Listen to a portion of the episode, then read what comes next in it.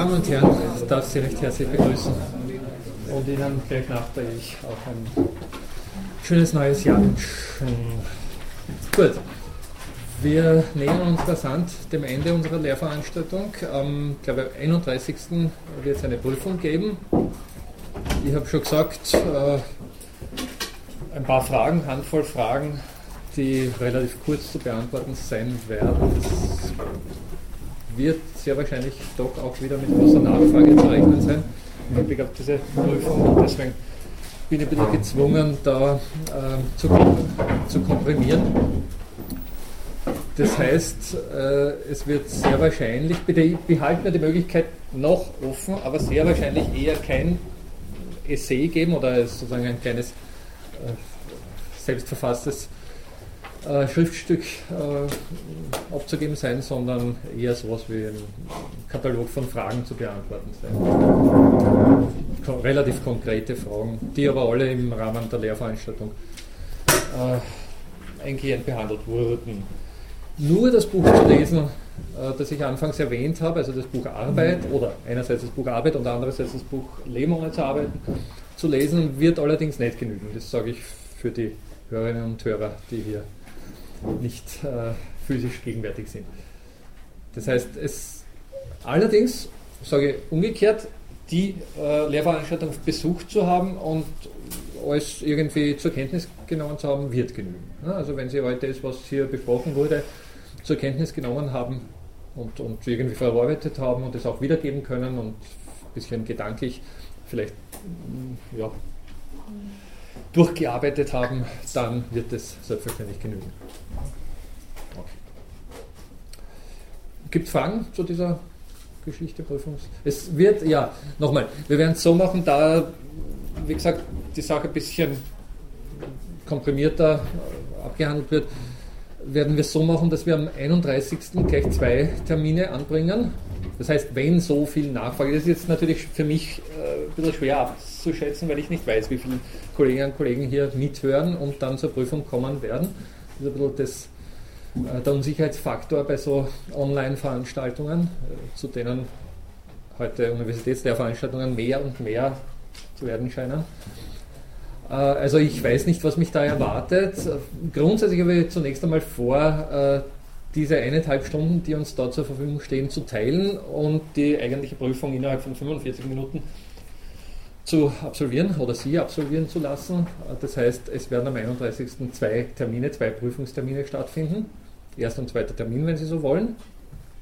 Und äh, dann Ende, äh, Entschuldige, Anfang des Sommersemesters äh, der dritte Termin und irgendwann dann im April der äh, vorgeschrieben anzubietende vierte Termin angesetzt werden. Also ich muss vier Termine anbieten und wir werden das eben in dieser Art und Weise staffeln.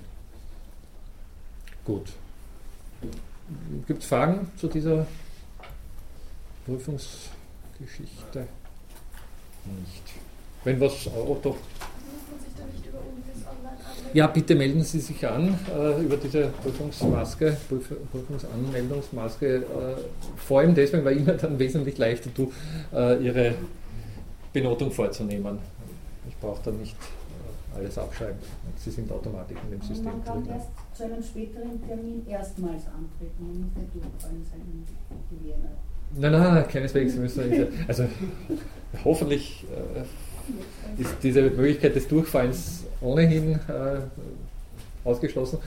Und zum Zweiten dürfen Sie antreten, wann immer Sie wollen. Zu einem der vier Termine.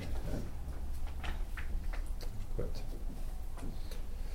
Ja, und äh, jetzt hätte ich vorgehabt, dass ich kurz nochmal versuche, äh, das, was wir bisher abgehandelt haben, in einen was halt, überblicksartigen Kontext zu stellen, das Ganze nochmal so ein bisschen Revue passieren zu lassen und dann ein bisschen, wie angekündigt, dezidierter auf diese äh, ominöse Idee des Grundeinkommens äh, einzugehen, das da mit diesem Titel Leben ohne zu arbeiten assoziiert werden kann. Grundsätzlich darauf nochmal das Haupt, Hauptaugenmerk.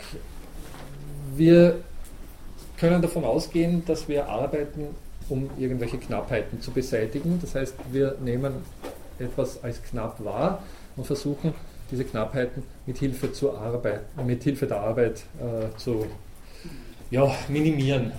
Das heißt, sie zu beseitigen, wenn man so will.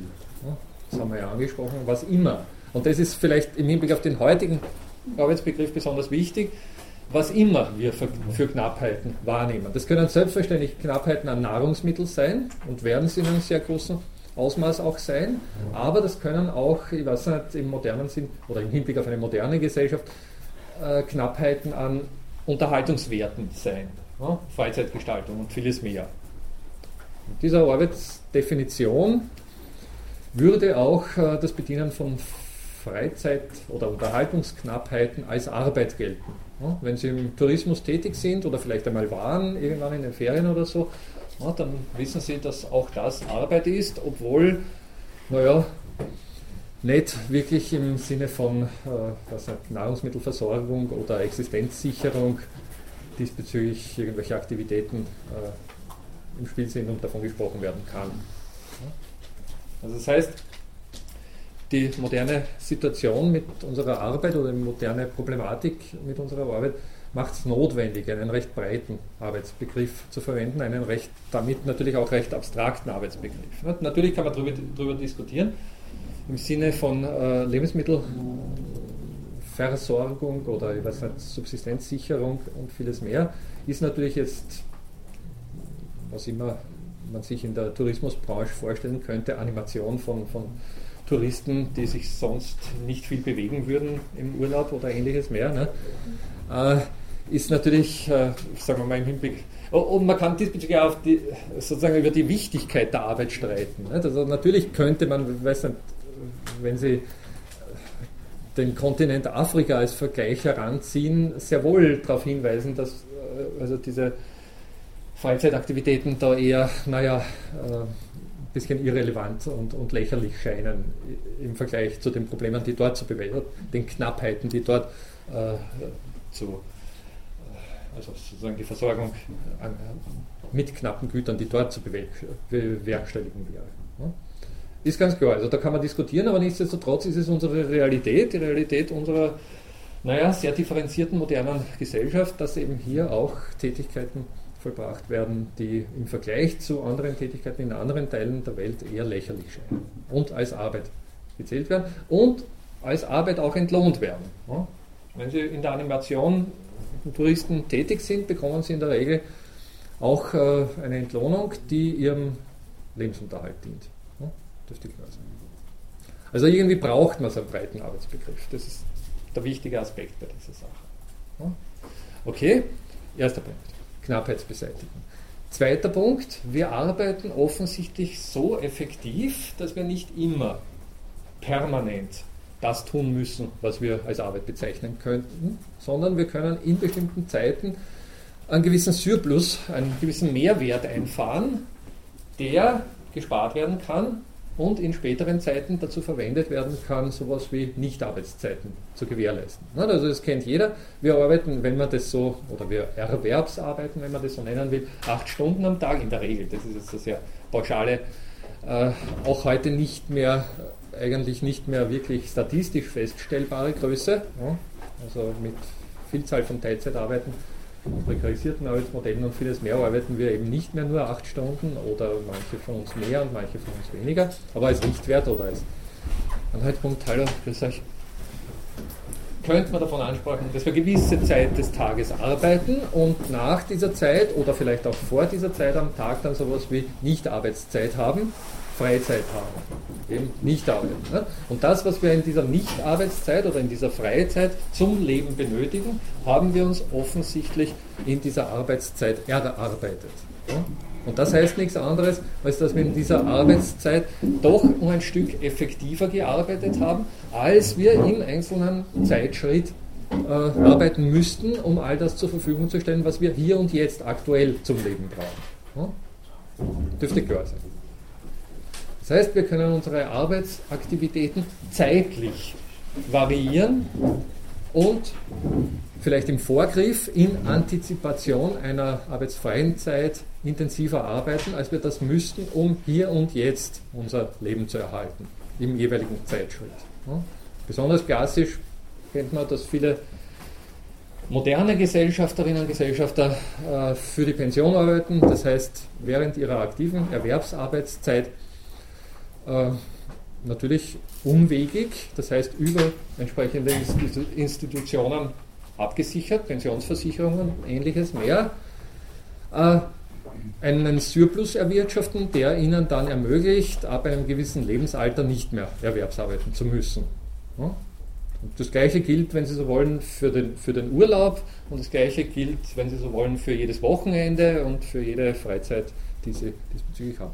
Das heißt, wir können unsere Arbeit oder unsere Arbeitsprodukte, unsere Arbeitsleistungen, den Output unserer Arbeit offensichtlich individuell auf einer Zeitebene aufteilen und in dichteren und weniger dichteren Perioden dieser Zeit ähm, anordnen.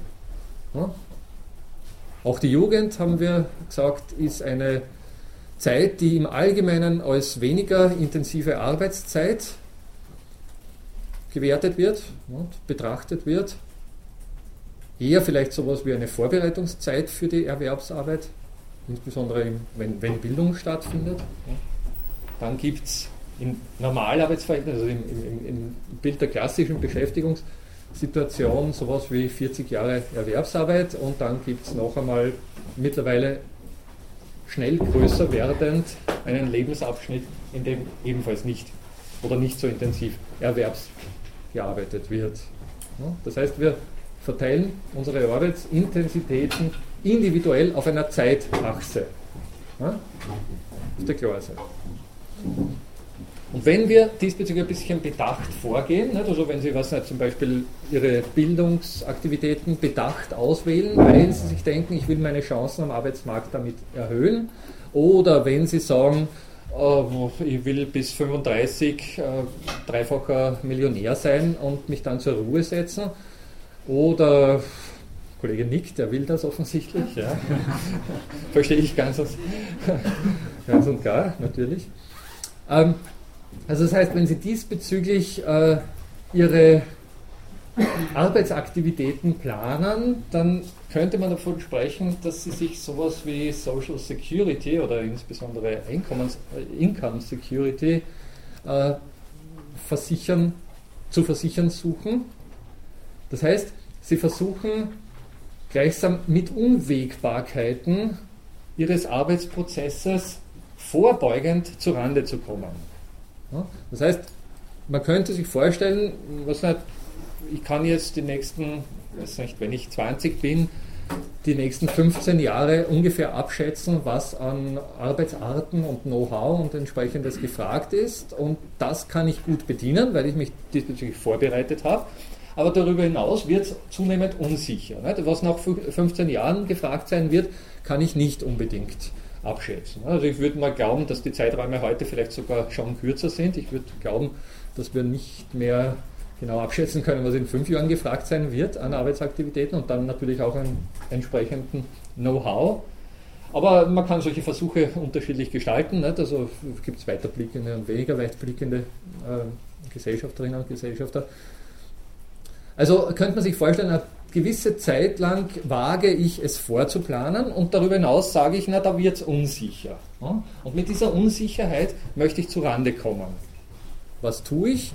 Ich werde schauen, dass ich jenes Mittel, jenes Medium anhäufe, das mir zumindest aus heutiger Sicht garantieren könnte, auch nach diesen 15 Jahren oder nach dieser Zeitperiode halbwegs gesichert überleben zu können. Und das ist, dieses Mittel ist in unseren Breiten Geld. Ne? Es. Also deswegen ein paar Millionen Euro und damit ist die Sache geritzt. Damit habe ich meine eigene Sicherheit gewährleistet.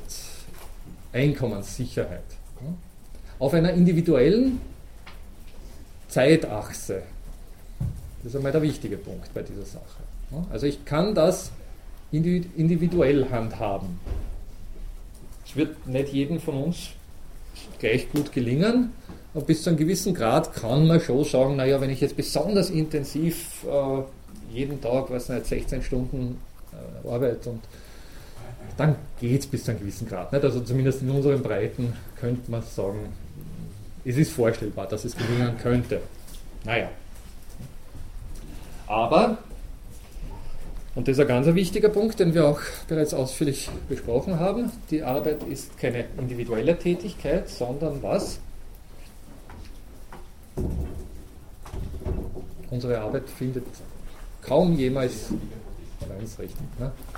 eine soziale Tätigkeit, eine grundlegende soziale Tätigkeit. Wir sind bei unserer Arbeit grundlegend auf unsere Mitmenschen und auf Kooperation und Zusammenarbeit angewiesen. Das heißt, das, was wir tun, hängt immer von dem ab, was andere tun. Und in höchst komplexer Art und Weise. Deswegen, oder auch deswegen, sind Planungen sehr schwer. Und deswegen gibt es über diese äh, individuelle Einkommenssicherung noch eine andere Art der Einkommens- oder der Subsistenzsicherung, die soziale Einkommenssicherung. Das ist sozusagen das Um und Auf, das wir heute unter Income Security auch verstehen oder Wohlfahrtssicherheit im Hinblick auf das, was eben heute von staatlichen Einrichtungen gewährleistet wird oder im weitesten Sinn staatlichen Einrichtungen gewährleistet wird. Soziale äh, Einkommenssicherheit, wenn Sie so wollen, ich fasse jetzt Einkommen als sehr allgemeinen Begriff, der auch was nicht, materielle Ein Einkommen oder ähnliches umfassen soll. Nicht? Soziale Einkommenssicherheit gibt es natürlich nicht erst seit es den Staat gibt, sondern viel früher. Wenn Sie so wollen, ist jede Familie bereits eine Kernzelle einer gewissen sozialen Einkommensabsicherung. Nicht? Also wenn äh, die Aktivitäten, die innerhalb einer Familie geteilt stattfinden, in ihrem Outcome oder in, ihrem Output dann auch geteilt oder verteilt äh, genutzt werden, ja, dann ist damit sowas wie soziale Einkommenssicherheit gewährleistet. Und wenn ein Familienmitglied krank sein sollte oder wenn ein Familienmitglied alt sein sollte und nicht mehr so intensiv arbeiten kann, dann wird es mitversorgt. Das gibt es natürlich auch im, im Tierreich bereits. Also ist es was. Also, Entschuldigung, vielleicht.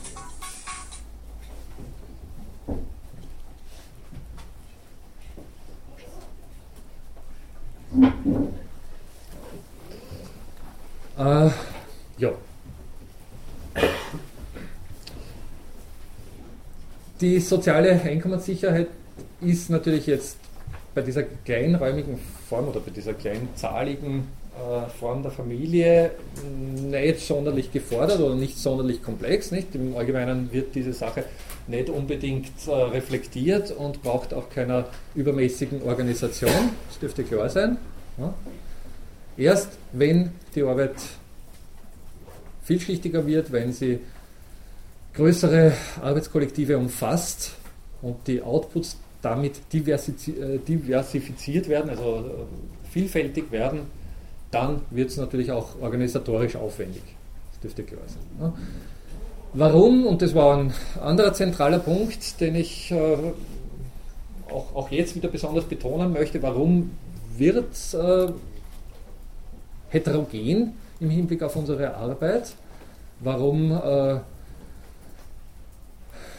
kennen wir überhaupt sowas wie eine sehr vielschichtige Arbeitsteilung und eine sehr weitgehende Spezialisierung von Arbeitstätigkeiten? weil ganz einfach ein gewisser Vorteil im Zusammenarbeiten oder beziehungsweise im Spezialisieren auf bestimmte Aktivitäten und die Ergebnisse tauschen besteht. Dieser komparative Kostenvorteil von David Ricardo oder den David Ricardo zumindest bekannt gemacht hat, den bitte ich Sie, sich immer wieder ein bisschen auf der Zunge zergehen zu lassen. Spielen Sie es mit Zahlenbeispielen durch. Es ist eine sehr simple Sache eigentlich, aber es ist eine Sache, die man sich doch wirklich auch ganz bewusst zu Gemüte führen muss, um zu verstehen, warum wir in einer so heterogenen Welt leben. Also der Umstand, dass wir uns spezialisieren können, dass wir überhaupt Zeit haben, sowas wie Philosophie zu betreiben und nicht aktuell gerade irgendwo im Wald herumstreifen müssen, um, um, unser, um unsere Nahrung zu sichern. Dieser Umstand hat zutiefst mit diesem Kost, äh, Kostenvorteil zu tun. Wir haben es erwähnt, Opportunitätskosten, das heißt Verzichtskosten, also sozusagen äh, die Kosten oder der Gewinn, dass ich auf andere, äh, der Gewinn, den ich einfahre, indem ich auf andere Tätigkeiten verzichten kann, weil es jemand anderer für mich tut. Das ist der entscheidende Aspekt dieser Geschichte. Und die entsprechende Spezialisierung schafft äh, äh, doch sehr weitgehende Effektivität bei dem, was wir tun. Und diese Effektivität kommt natürlich jetzt wieder der Mehrwertproduktion zugute. Wir können deswegen so intensiv arbeiten, wie wir das eben aktuell können, weil wir geteilt arbeiten. Sonst wäre das in keiner Art und Weise möglich. Wir würden keinen Mehrwert, keinen nennenswerten Mehrwert erzielen. Das heißt, wir Menschen sind deswegen äh, so effektiv beim Verändern, nicht unbedingt beim Verbessern, aber beim Verändern der Welt, weil wir extrem kooperative Menschen sind. Kooperativ jetzt unter Anführungszeichen, das heißt nicht, dass wir so extrem gut zueinander sind, sondern es das heißt vielmehr, dass wir eine ganze Reihe von, von Möglichkeiten ausgebildet haben, um miteinander, naja, unsere Arbeit zu teilen. Nicht? Unsere Kommunikation, äh, nur den Satz noch zu Ende, uh, unsere Kommunikationsmöglichkeiten, also Sprache, ja, sind diesbezüglich ein sehr, sehr wirkungsvolles Instrument. Und wir denken, was es bedeutet, uh, sowas wie Sprache zu, zur Verfügung zu haben, um Arbeit zu teilen, sprich Arbeitsschritte aufzuteilen. Jetzt machst du das, jetzt machst du das und ich mache das und dann machen wir gemeinsam das und dann machst wieder du das und der da drüben macht das und jenes. Ne? Also das jetzt mal sprachlich zu organisieren, ist ein extremer Effekt. Halten Sie sich das vor Augen. Ne? Das ist so selbstverständlich, dass man es gerne unterschätzt. Aber äh, ich weiß nicht, wenn Sie Wölfe oder Kuhherden oder was auch immer diesbezüglich sich mal vorstellen, die können das eindeutig nicht in dieser Art und Weise. Die können deswegen auch keinen ähnlichen Mehrwert erzielen, wie wir das mittlerweile tun und die verändern deswegen auch nicht so intensiv die Welt, wie wir das mittlerweile getan haben. Natürlich verändern die auch die Welt eine ganze Reihe von anderen Outputs, die sie generieren. Ne? Also denken Sie an diese Methanproblematik bei den Kuh, äh, Kuhherden und dergleichen. Also äh, offensichtlich wird da die Welt auch verändert, aber das, was wir diesbezüglich vornehmen, ist mittlerweile ähm, doch einigermaßen beachtenswert. Bitte. Nein, nur, ähm, weil das ein bisschen gar vorteilhaft ausgeschaut natürlich in so einer komplexen Gesellschaft, in der wir leben, ist die Arbeitsteilung Sache, aber ich meine, da gibt es auch immer einen unfreiwilligen Teil, ja. der zugewiesen wird. Und dieses ganze System, das insgesamt einen Mehrwert erzeugt, ähm, hat eigentlich Intus, dass es immer welche gibt, die unter ja. die Räder kommen und die die Arbeit halt machen, ja. die am wenigsten ja. gut bezahlt ist oder am unbeliebtesten ist. Ja, absolut.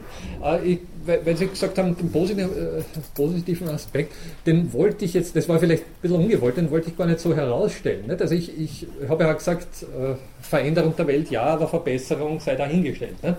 Ob das jetzt wirklich positiv ist, dass wir so toll die, die, die Arbeit teilen können und damit so einen tollen Mehrwert erzielen, sei dahingestellt. Fakt ist, dass wir es offensichtlich in unserer Geschichte äh, zu Wege gebracht haben. Ne? Und da haben Sie natürlich ganz recht, und da sind wir jetzt bei einem ganz wichtigen Punkt, warum und, und eigentlich einem Grund, warum wir diese Debatte hier überhaupt führen, weil sich im Zuge der Arbeitsteilung eine ganze Reihe von Umständen einstellen, die die Arbeitsprodukte ungleich verteilen. Das ist sozusagen das Unangenehme an dieser ganzen Geschichte und das ist äh, leider Gottes auch nicht wirklich gut in den Griff zu bekommen, wie wir wissen. Sonst bräuchten wir diese Diskussionen gar nicht zu führen. Das heißt, sozial verteilte Arbeit oder sozial geteilte Arbeit schafft eine ganze Reihe von Unwägbarkeiten, die auch darin gipfeln, dass es nicht nur jetzt, sagen wir mal, äh, sowas wie machtbasierte Zuweisungen gibt, du musst arbeiten und was weiß ich, du darfst weniger arbeiten, sondern äh, in erster Linie, und das wissen wir natürlich jetzt, massive Ungleichverteilungen im Hinblick auf den Output der Arbeit, sprich das, was an weiß nicht, materiellen, ideellen und sonstigen Gütern durch Arbeit erzeugt werden kann. Oder wenn Sie es symbolisch betrachten wollen, Ungleichverteilung an Geld würde man heute als die zentrale Ungleichverteilung diesbezüglich betrachten.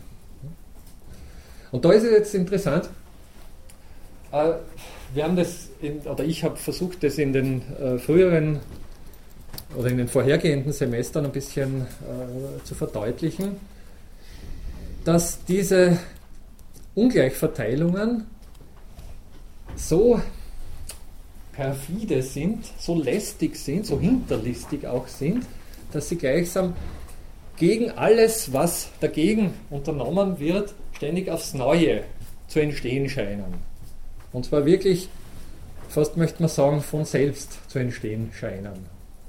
Also zunächst einmal äh, ein kleines Beispiel, das ich Sie vielleicht auch bitte, dann, dann kurz durchzuspielen. Äh, ich habe auf meiner Homepage Sie wissen es vielleicht, manche von Ihnen werden es schon besucht haben, eine ganze Reihe von so, so kleinen Applets ausgestellt, mit denen man ein bisschen herumspielen kann und wo es da irgendwelche äh, ja, sogenannte multiagentenbasierte Simulationen zum Durchprobieren gibt. Was das jetzt im Detail ist, braucht uns nicht interessieren. Es sind im Prinzip kleine Computerspielchen, die, naja, zumindest Anhalt dafür, Anhaltspunkte dafür geben, dass gewisse Zusammenwirkungen gewisse Resultate erzeugen. Und eines äh, dieser, dieser Beispiele, das unter dem Titel Trade zu finden ist, also brauchen nur auf meine Homepage gehen, dort diese Liste an, an Beispielen durchzuspielen, durchzuschauen und eines davon heißt Trade. Und das können Sie anklicken und da geht es um nichts anderes, als dass computergenerierte Akteure, kleine Pünktchen, die Sie visuell dann in so einem Kreis angeordnet sehen, äh, Ressourcen zu tauschen versuchen. Das heißt, es gibt eine Situation, in der, was weiß ich, zehn Akteure simuliert werden. Sie können dort auch die Zahl der Teilnehmenden verstellen. Und die haben gewisse Ressourcen und die sind zunächst einmal alle gleich verteilt und die wollen diese Ressourcen tauschen untereinander. Allerdings haben sie unterschiedliche Wertvorstellungen und diese Wertvorstellungen sind statistisch völlig gleichmäßig gestreut. Das heißt, es gibt keine sozusagen Tendenz zu einer Tendenz zu einer bestimmten Wertvorstellung, sondern die haben alle unterschiedliche Wertvorstellungen, die gleichmäßig verteilt sind. Und äh, die müssen jetzt, wenn sie tauschen wollen, versuchen, ihre Wertvorstellungen anzupassen, sonst klappt der Tausch nicht. nicht? Und da gibt es dann, also es läuft im Einzelnen so ab, dass irgendeiner vom Zufallsgenerator ausgewählt wird, als erster und einen Vorschlag macht. Äh, meine Preisvorstellung ist die und die, kommst du der irgendwie nahe? Und wenn das Gegenüber von seiner Preisvorstellung her ein bisschen sozusagen flexibel ist, dann kann es einen Schritt in dessen Richtung machen. Dann kommt aber schon wieder ein nächster Akteur an die Reihe und äh, wiederholt das Spielchen wieder mit einem anderen Akteur.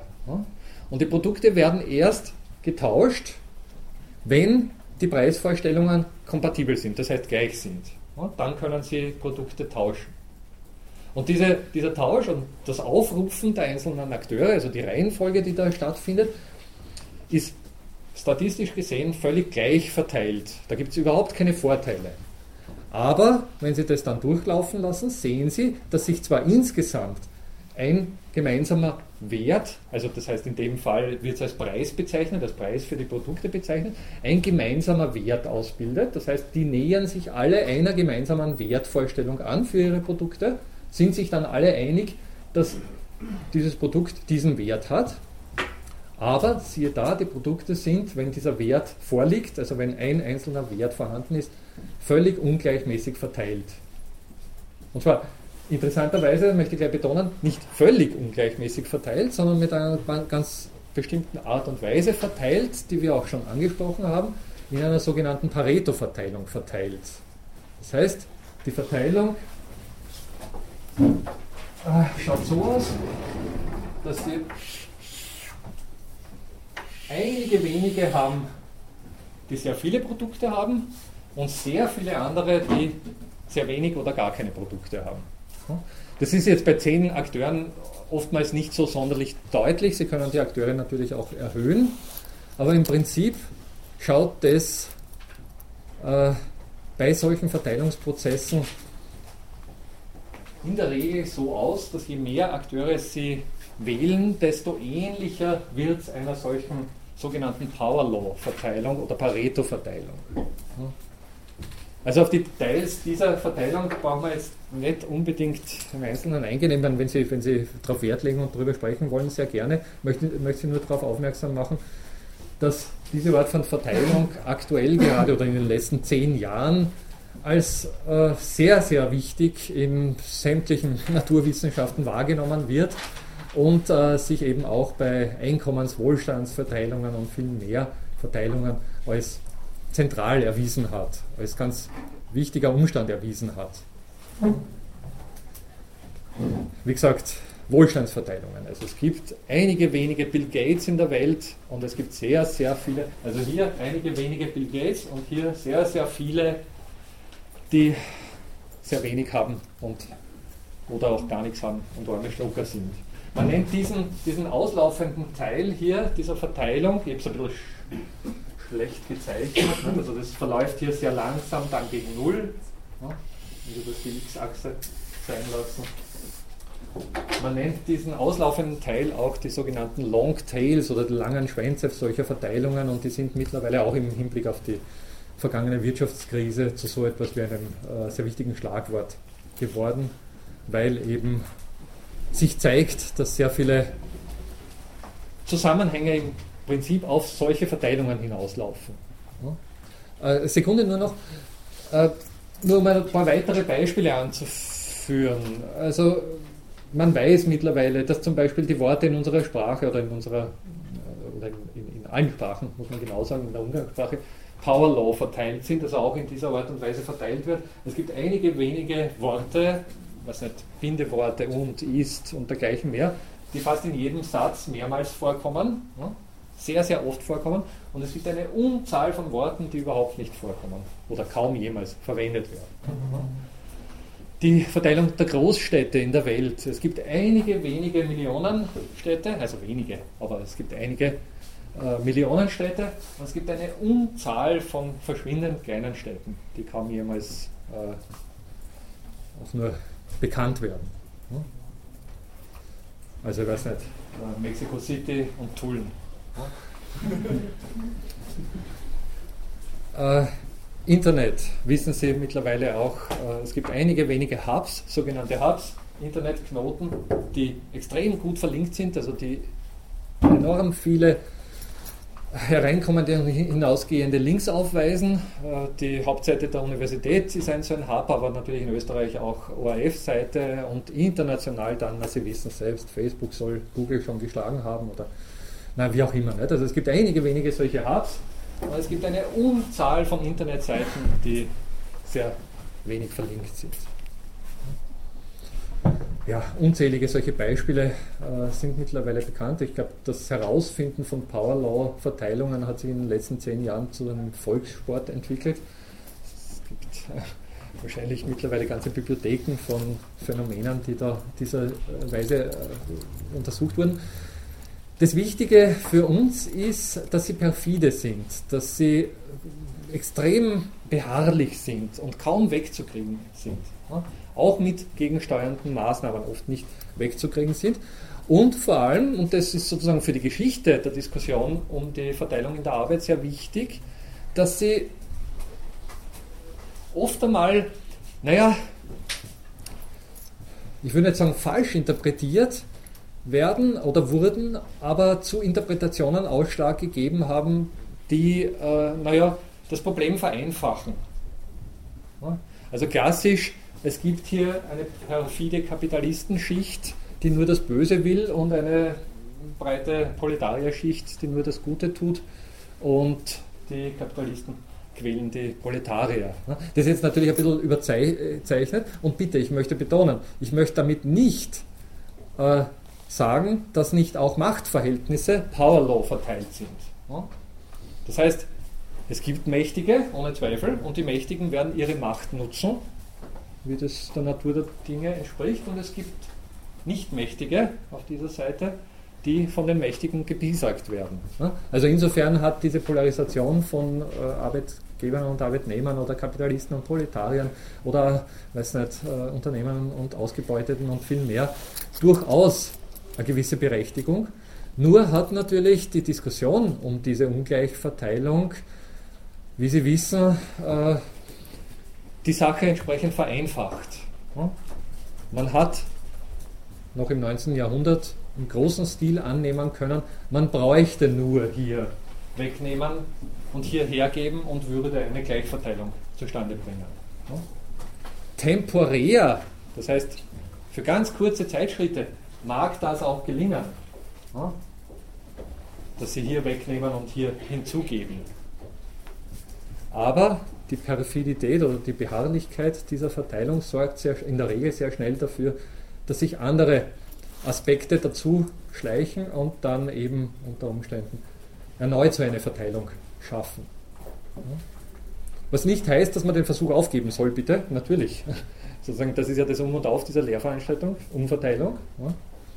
Nur soll man das, die Problematik nicht vereinfachen, indem man sagt, hallo, äh, wir nehmen den Kapitalisten alles weg und geben es den Proletariern zum Beispiel. Also Sie wissen anhand der Geschichte der sozialistischen Staaten, dass es eben einfach so einfach nicht gewesen ist und dass sich am Ende dieser 70-jährigen Periode, in der ein sehr großes und für viele Menschen eher äh, abträgliches Sozialexperiment unternommen wurde, extreme Ungleichverteilungen gegeben hat. Und auch die heutigen Nachwirkungen dieser Ungleichverteilungen sind natürlich noch deutlich sichtbar. Zum Beispiel darin, dass äh, eine ganze Reihe von Leuten in diesen sozialistischen Staaten rechtzeitig, das heißt noch vor Beendigung dieses Sozialexperimentes, darauf geschaut haben, dass sie ihre Schäfchen hier ins Trockene bringen. Und die sind natürlich nach wie vor diejenigen, die genug haben. Worauf ich hinaus will, es geht nicht darum, gleichsam die Rhetorik des 19. Jahrhunderts in Frage zu stellen und äh, zu bezweifeln, ob es äh, in dem Sinn Mächtige und Nichtmächtige überhaupt gibt, nicht? oder Aus, Ausbeuter und nicht aus, oder Ausbeuter und Ausgebeutete und ähnliches, ob es das äh, in dieser Art und Weise überhaupt gibt. Es geht nur darum, darauf aufmerksam zu machen, dass die damit verbundenen äh, Erwartungen und Wahrnehmungen unter Umständen zu simpel gewesen sind, um die Beharrlichkeit dieser Verteilungen zu erklären. Ja, der Kollege wollte vorher. Sie fragen uns schon mal ein Online-Video ja, das Second Life habe ich da. Es gibt mich als, als Avatar in Second Life. Ja, ich stehe. Ist vielleicht ganz lustig. Ich, wenn Sie es mal finden, vielleicht kommen Sie an mir vorbei. Ich stehe wahrscheinlich jetzt seit zwei Jahren ungenützt irgendwo mit, mit Unterhosen herum. Also wenn Sie irgendjemanden sehen, der da mit Unterhosen.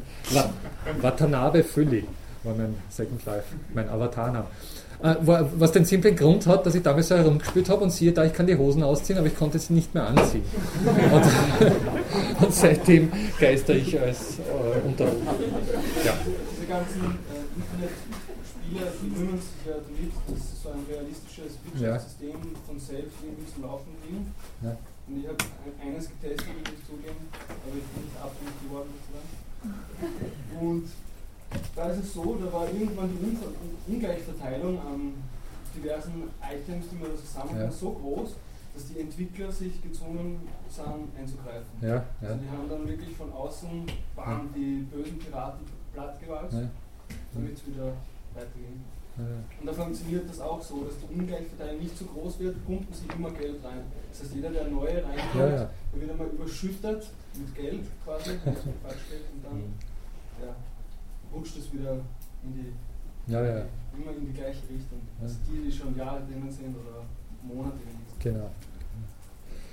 Naja, ich meine, das Interessante an diesen computerbasierten äh, Verteilungsgeschichten oder Dynamiken ist natürlich das, dass man sehr schnell sich darüber einig sein kann, dass da keine äh, evil-minded Intentions oder sowas äh, mit im Spiel sind. Nicht? Weil der Computer ja nur das tut, was er tut. Also das, das Beispiel, das ich Ihnen jetzt vorher, nicht unbedingt beim Computerspiel, wo man Avatare für sich spielen lässt, nicht? also das sind natürlich jetzt die menschlichen Intentionen mit im Spiel, aber das Beispiel, das ich Ihnen vorher genannt habe, da kann ich so, oder ich kann Ihnen auch den Source Code schicken und da können Sie dann selbst nachschauen, ob da irgendwelche bös gemeinten Absichten mit hineinprogrammiert sind oder nicht. Ne? Und wenn die offensichtlich nicht vorhanden sind, sich die Sache dann aber trotzdem so verteilt, na, dann ist es schwer zu sagen, dass da einer von diesen Akteuren, die da zu tauschen versucht haben, böser war als der andere. bei menschlichen, sondern wenn Sie das an Menschen oder an menschlichen gesellschaftlichen oder an menschlichen Interaktionen feststellen, wir sind im Allgemeinen alle sehr schnell mit Zurechnungen. Ne? Also wenn da irgendjemand sich eine bessere Position herauskämpft oder sie durch Zufall erringt, dann sind wir sehr schnell dabei, dass wir sagen, naja, aber der hat ja das und das und der hat ja da hier diese Ellbogen und äh, mit verschiedenen Tricks und ähnlichem mehr ge ge gearbeitet. Ne? Also da ist es sozusagen mit der Objektivität nicht weit her, weil wir als Beobachter involviert sind. Computergenerierten Agenten oder Akteuren können wir das schwer zurechnen. Ne? Insbesondere wenn wir es selber programmiert haben und wissen, was da drin ist und was nicht drinnen ist. Ne? Also insofern weisen diese Spielchen schon ein bisschen darauf hin, dass hier selbst entstehende Dynamik oder selbst organisierende Dynamiken im Spiel sind, die eine gewisse Tendenz zeigen, in eine bestimmte Richtung zu verlaufen und nicht in eine andere. Das heißt, die Dinge verteilen sich leider Gottes nicht. Man, man könnte ja, wenn man so was nicht, den Tausch so durchführt, wie, wie, wie ich es vorher geschildert habe, auch erwarten, ohne weiteres erwarten, dass es schön, schön gleichmäßig verteilt. Ne? Am Ende alle eine Preisvorstellung oder eine Wertvorstellung haben und alle die gleiche, ungefähr die an, gleiche Anzahl von Produkten. Ne? Wäre ja schön. Leider Gottes leben wir nicht in so einer Welt. Ne? Das ist sozusagen die com computergestützte Antwort auf diese Sache. Ja. Doch. Aber irgendjemand hat den Computer auch programmiert oder das Vorgehen das?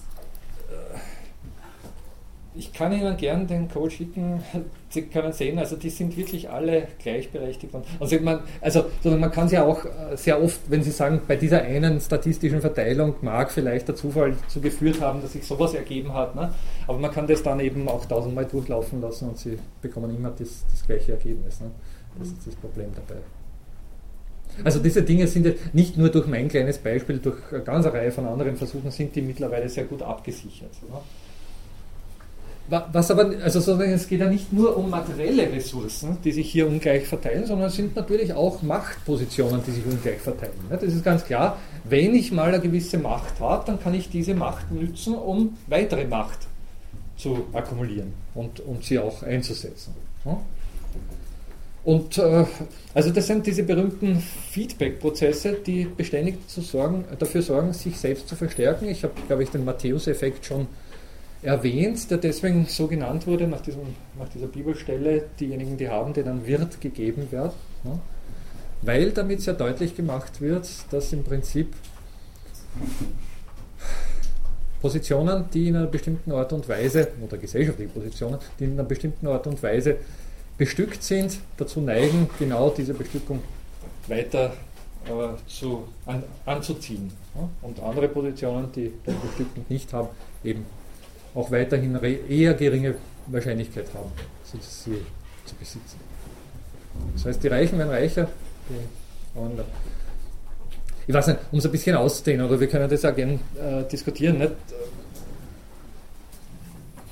Es gibt ja ein sozusagen sehr populäres und, und, und, weit verbreitetes Mittel, um jetzt im Hinblick auf Einkommenssituationen und Wohlstandsverteilungen einen gewissen Ausgleich in dieser Situation zu schaffen. Kennen Sie alle, auch wenn Sie vielleicht jetzt noch nicht so betroffen sind davon, aber im späteren Erwerbseinkommen sehr wohl betroffen sein werden. Steuern. Ganz richtig. Ne? Wir besteuern Einkommen und wir besteuern natürlich auch Wohlstand. Man kann jetzt darüber diskutieren, natürlich sind nicht alle Steuern jetzt zur Umverteilung gemeint, wir müssen natürlich auch weiß nicht, Universitäten finanzieren und, und Straßen bauen und äh, sonstiges damit tun, das ist ganz klar. Obwohl das natürlich auch jetzt der Allgemeinheit zugute kommt. Aber ein Teil davon wird schon verwendet, um eben auch umzuverteilen und äh, diesbezüglich ein bisschen Ausgleich zu schaffen. Aber, und wir wissen, was vielleicht noch interessanter diesbezüglich ist, nicht? wir wissen, dass wir auch in, zumindest hier in Österreich und in einer ganzen Reihe von weiteren Ländern in der Welt progressiv besteuern. Progressiv besteuern heißt nichts anderes, als dass höhere Einkommensklassen höher besteuert werden als niedrigere Einkommensklassen. Das wissen Sie. Also es zahlen nicht alle die gleichen Steuern, sondern die, die mehr haben, zahlen mehr Steuern, prozentuell betrachtet. Die Jure. De facto wissen wir allerdings, dass die sogenannte progressive Besteuerung sehr oft ins Leere geht. Und zwar warum? Ja. ja wenn es bei großen Firmen zu Kooperationen Staat kommt, dass man sagt, wir bringen da ein und bauen den Bahnhof dafür, zahlen wir zwei Jahre keine Steuer. Ja, das ist jetzt äh, sicher eine, ist sicher eine Möglichkeit, die, die auch vorkommt, ohne Zweifel, nicht, aber ist nicht unbedingt im Hinblick auf das, was ich vorher gesagt habe, ein beleuchtendes Beispiel, aber ich will es nicht ausschließen, ganz klar. Nicht? Aber grundsätzlich. Bitte? Ja, das geht in die Richtung zum Beispiel. Was, was können Sie eben, wenn Sie höhere Einkommen haben? Wenn ich sehr hohe Einkommen habe, kann ich wirklich dafür sorgen, dass ich praktisch keine Steuern mehr zahle. Ja, das geht fast. Also manche, manche diesbezügliche Expertinnen und Experten sind der Meinung, dass es auf das hinausläuft. Ja kann man darüber diskutieren. Ich gebe jetzt zu, dass ich diesbezüglich kein, also dass ich mich sozusagen in diese Details nicht vertieft habe. Aber es gibt Leute, die der Meinung sind, dass das durchaus de facto der Fall ist. Ganz einfach deswegen, weil eben äh, reichere Leute oder wohlhabendere Leute auch entsprechendes Know-how kaufen können, wie sie Steuerschlupflöcher nutzen, um eben äh, weniger Steuern zu zahlen. Das heißt, Sie zahlen zwar unten de, de jure weniger Steuern, also in den unteren Einkommensbereichen, können sich aber in der Regel eben keinen guten Steuerberater leisten. Oder jemanden, der sich mit dem Stiftungsrecht gut auskennt und ihnen entsprechende Schlupfwinkel zeigt. Weiter oben können sie das sehr wohl. Und damit, so meinen zumindest einige Expertinnen, gleicht sich diese sogenannte progressive Besteuerung sehr schnell aus und ist eigentlich eher sowas wie ein, naja, Propagandamittel äh, bei Wahlen. Nicht? Schau her, wir besteuern, besteuern, besteuern ja ohnehin umverteilend und nicht nur im Hinblick auf eine Flat Tax. Ne? Es gibt übrigens, nur, nur, den letzten Satz noch, es gibt äh, ganz, ich, bitte, ich wage mir da, ich maße mir da kein Urteil zu, ich bin da wirklich kein Experte, aber es gibt deswegen aus diesem Grund eine ganze Reihe von Expertinnen und Experten, die mittlerweile eben für so eine Flat Tax äh, plädieren, weil sie der Meinung sind, die progressive Besteuerung ist sowieso eher nur ein administrativ sehr aufwendiges Ding, nicht? weil das muss man ja sozusagen einzeln berechnen, die, die Steuersätze, und das kostet Geld und man muss sie feststellen. Und deswegen wäre eigentlich eine Flat Tax, die auf anderer Ebene dann Umverteilung ermöglicht, ein adäquateres Mittel. Aber bitte, es ist sozusagen in der Diskussion. Ich, wie gesagt, ich halte mich daraus. Äh, weiß nicht. Reiche, nur ganz kurz, Reiche werden äh, eher Förderungen kriegen oder Großgrundbesitzer? Also, ich, würde mal sagen, sie haben gewisse Möglichkeiten, sich Know-how zu kaufen, wo es diese Förderungen dann gibt. Ja? Und sie sind es auch gewohnt natürlich. Ne? Also in dem Moment, wo ich ein größeres Vermögen zu verwalten habe, achte ich ganz genau drauf, wo es um ein paar, Prozent, ein paar Prozentpunkte vielleicht äh, höhere Zinsen gibt oder was auch immer. Nicht? Ja, Während uns Normalsterblichen das eher. Der Aufschrei mit der Agrarförderung, oder? Das in Österreich nur die Superreichen. Ja, ja, natürlich. Ne? Also es gibt eine ganze Reihe von Beispielen, die sehr deutlich dafür sprechen, dass da Möglichkeiten vorhanden sind. Solche. Ich wollte nur ganz kurz sagen, zur progressiven Besteuerung, natürlich, wenn man sich die, das Bild anschaut, ist eine mhm. super Idee, aber ich glaube, ein Grund, warum es auch schlecht funktioniert, ist, dass es ja eigentlich sehr schwer zu begründen ist, oder? Jetzt philosophisch zu untermauern, wieso eine progressive Steuer gerecht ist. Die naja. ist ja eigentlich ungerecht. Das für dich jetzt okay. ins Treffen bringen? Also? Und Ihre Argumente dafür? Naja, dass wenn mein Kollege und ich, wir haben die gleichen Ausgangschancen und treffen uns in 20 Jahren wieder und mhm. er verdient doppelt so viel wie ich, weil er sein Glück gehabt hat, es gut gemacht hat, warum auch immer. Ja wieso muss er dann mehr davon hergeben als, als ich von meinem Teil? Also, okay. Äh, ich, ich keine. Ja, okay, aber was liegt jetzt Ihrer, Nein, sozusagen ihrer Situation zugrunde? Das, das sozusagen, warum ich das erwähnen haben wollte, ist, dass Sie gesagt haben, es gibt, die progressive Steuer greift nicht richtig und mhm. das bringt wirklich nichts. Und es gibt eben Experten, die daher auch schon für ja, die Flat ja. ganz aus pragmatischen Gründen eintreten. Ja. Und ich denke mir, dass so viele Schlupfwege da sind und gesucht werden und dass es so einen Drang gibt in die Schlupflöcher, mhm. hat damit zu tun, dass es ja. irgendwo dieses Bewusstsein, dieses gefühlte Bewusstsein zumindest gibt, der, der Ungerechtigkeit. Man denkt, wieso mhm. muss ich um 10 Okay, mehr aber ich will bei dieser äh, Gerechtigkeitsfrage bleiben. welche Annahme liegt Ihrer Situation zugrunde, die Sie jetzt vorher geschildert haben? Ganz richtig, ne? das ist der entscheidende Punkt. Sie haben gesagt, wenn der Kollege und Sie die gleichen Ausgangschancen hat und in 20 Jahren der Kollege sehr viel hat und Sie sehr wenig, dann sei die progressive Besteuerung ungerecht. Ne? Kann man durchaus, also bin ich völlig d'accord, da würde ich sofort zustimmen, im Hinblick auf Chancengleichheit oder chancenbasierte Gerechtigkeit kann man dem ohne weiteres zustimmen zustimmen. Nun gibt es natürlich eine ganze Reihe von weiteren Gerechtigkeitsvorstellungen, die über die Chancengleichheit hinausgehen und die dann sagen würden, oder die sehr wohl auf Chancengleichheit setzen würden, aber eben dann betonen würden, dass gleiche Ausgangschancen eigentlich de facto nie bestehen. Auch jetzt in einer eher, sagen wir mal, nicht so stark ungleich verteilten Gesellschaft wie, wie unseren, ist, ist es ein Fakt, dass manche von uns eben einfach in ein besseres Elternhaus, ein reicheres Elternhaus hineingeboren werden und andere nicht so sehr. Und damit hätten sie schon anfangs Ungleichheiten gegeben, die natürlich im Hinblick auf diese Feedback-Prozesse, also die, diese selbstverstärkenden Prozesse, äh, mit großer Wahrscheinlichkeit für entsprechende Entwicklungen sorgen. Wie gesagt, wie gesagt, also da, da, sind wir gleich bei einem sehr wichtigen Punkt. Nicht?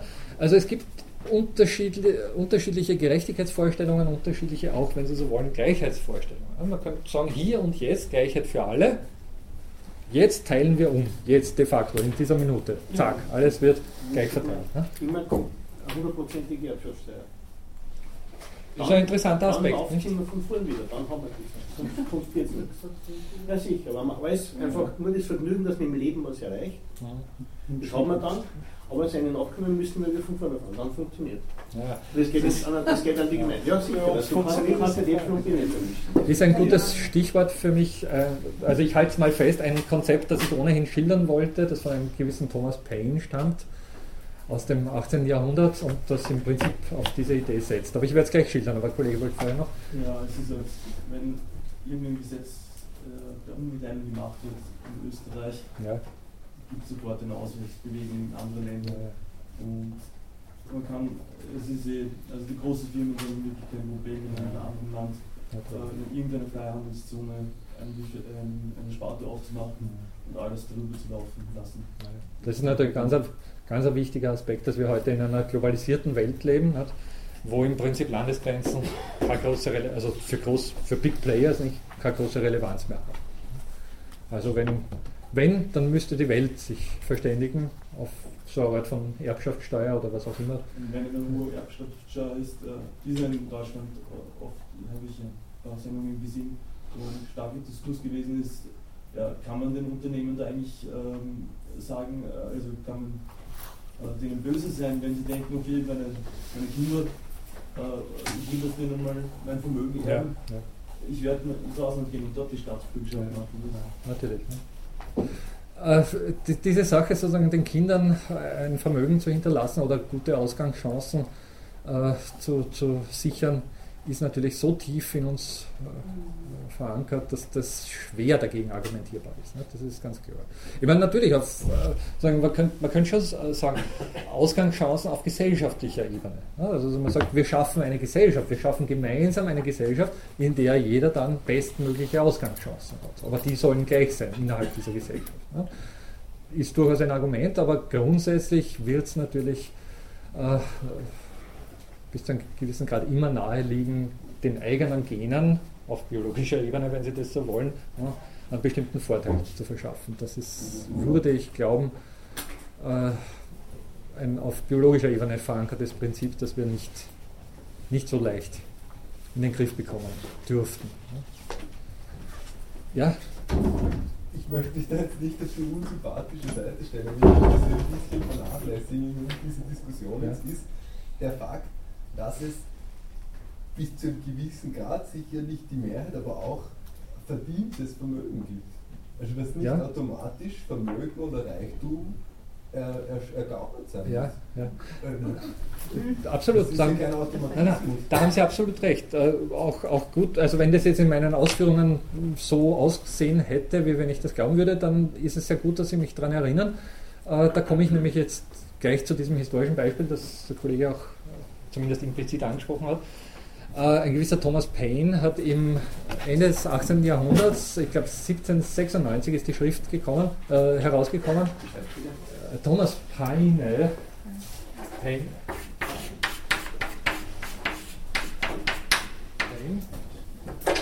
äh, eine Schrift vorgelegt, die Agrarian, Agrarian Justice heißt. Agrarian Justice, also landwirtschaftliche Gerechtigkeit genannt wird. Und dieser Thomas Paine war jemand, der sich damals mit den Bedingungen in den USA, also USA und Anführungszeichen, mit den Bedingungen in Nordamerika auseinandergesetzt hat und insbesondere dort die einheimische Bevölkerung beobachtet hat, die indigenen Völker, bei uns Vulgo Indianer äh, genannt, und festgestellt hat, dass die eigentlich nicht die Art von Not kennen, die wir kennen. Also Not sei so etwas wie ein Zivilis Zivilisationseffekt, diese Art von Armut, die wir kennen, was durchaus jetzt im Hinblick auf diese Geschichte argumentierbar ist. Ne? Wenn da kurz einen kleinen Exkurs erlaube, äh, indigene Völker, wie sie eben die nordamerikanischen Indianer damals dargestellt haben mögen, kennen bei weitem nicht so einen diversifizierten, heterogenen Tausch mit unterschiedlichsten Gütern, wie das moderne zivilisatorisch Hochstände, hoch, unter Anführungszeichen, äh, oder weit entwickelte Gesellschaften kennen. Es werden einfach nicht so viele Produkte getauscht und es werden auch nicht so viele Tauschaktionen durchgeführt. Und wenn Sie jetzt im Hinblick auf diese, diesen Umstand die Sache mal durchdenken, dürfte klar sein, je weniger Tauschaktionen durchgeführt werden, desto weniger Ungleichverteilung. Die Ungleichverteilung entsteht erst mit der Zeit durch sehr, sehr, sehr viele Tauschaktionen. Das heißt, Gesellschaften, die sehr, sehr viel tauschen, sind wesentlich stärker von solchen Ungleichverteilungen äh, betroffen als jetzt Gesellschaften, die weniger tauschen. Das heißt nicht, dass die Indianer nicht auch getauscht haben. Sie haben nur erstens weniger Produkte getauscht, sie haben mit weniger Teilnehmerzahlen im kleineren Kreis getauscht, das heißt nicht über Ländergrenzen hinweg und nicht über, oder nicht so sehr über Ländergrenzen hinweg, nicht über Kontinente hinweg, sondern eher im kleineren Raum nicht? und damit natürlich auch mit, also mit geringeren Unterschieden vielleicht in den Wertvorstellungen. Bitte, diese Wertvorstellungen, die seien nicht so äh, zu übersehen, das ist ein ganz ein wichtiger Punkt. Ähm, halten Sie sich nur mal vor Augen, welche unterschiedliche Wertvorstellungen im Hinblick auf das, was wir hier gerade tun, in unserer Gesellschaft bestehen. Also es gibt durchaus Leute, die der Meinung sind, dass die Philosophie entbehrlich ist und im Prinzip äh, keinen Wert hat.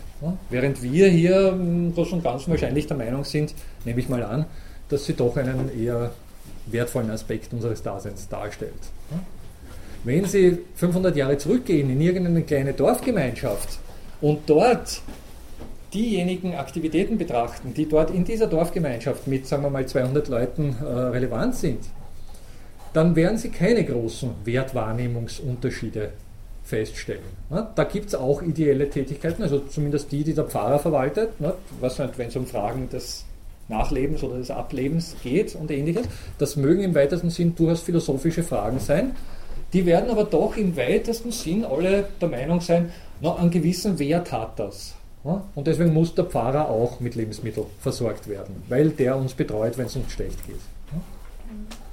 Das heißt, natürlich gibt es auch da Wertunterschiede und, und man wird vielleicht Leute finden, die sagen, naja, aber meine äh, was nicht, Melktätigkeit, äh, Versorgung mit Milch oder mit Milchprodukten ist wesentlich wichtiger als das, was der Pfarrer macht. Der naja, was auch immer.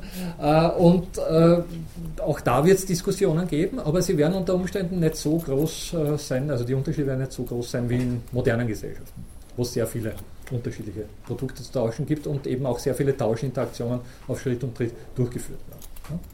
Also insofern Thomas Paine Argument, dass nicht so sehr zivilisierte Gesellschaften unter Umständen weniger Armut im Sinne einer modernen Wohlstandsverteilung kennen, äh, dürfte durchaus oder könnte durchaus Gehalt haben, nicht? könnte durchaus wahr sein.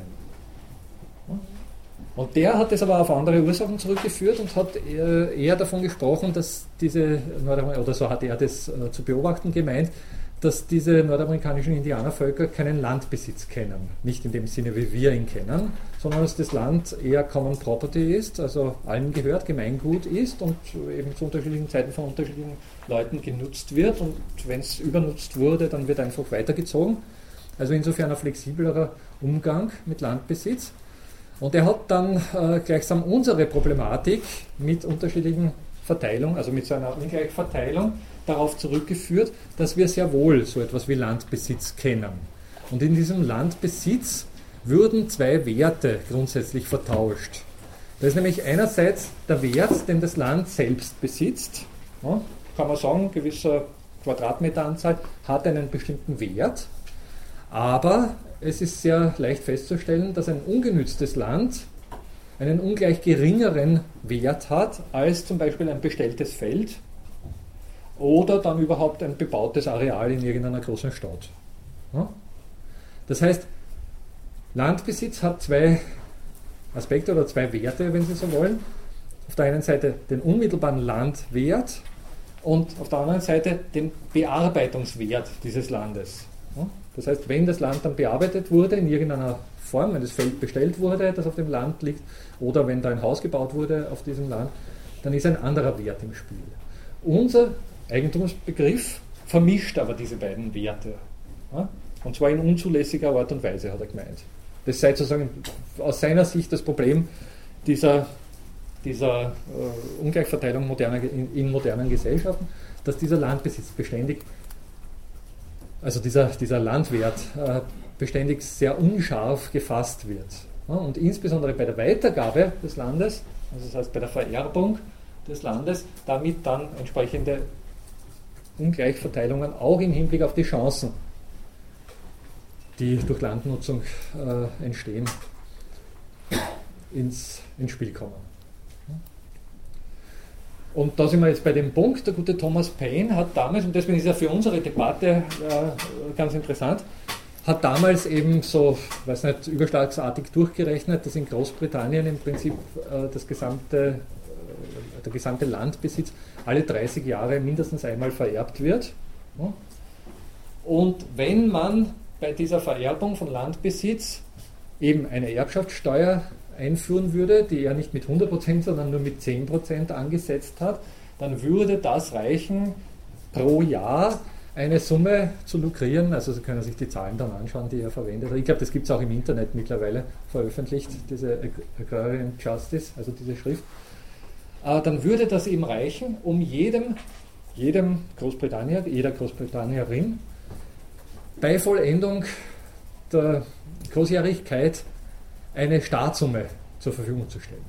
Und zwar eine, eine Startsumme, die durchaus äh, ausreichen würde, um eben, was nicht, sowas wie Startups zu finanzieren. Startups des 18. Jahrhunderts heute ja, zu finanzieren. Also irgendeine kleine Firma, ein kleines Unternehmen oder sonst irgendeine Investition zu ermöglichen. Ja.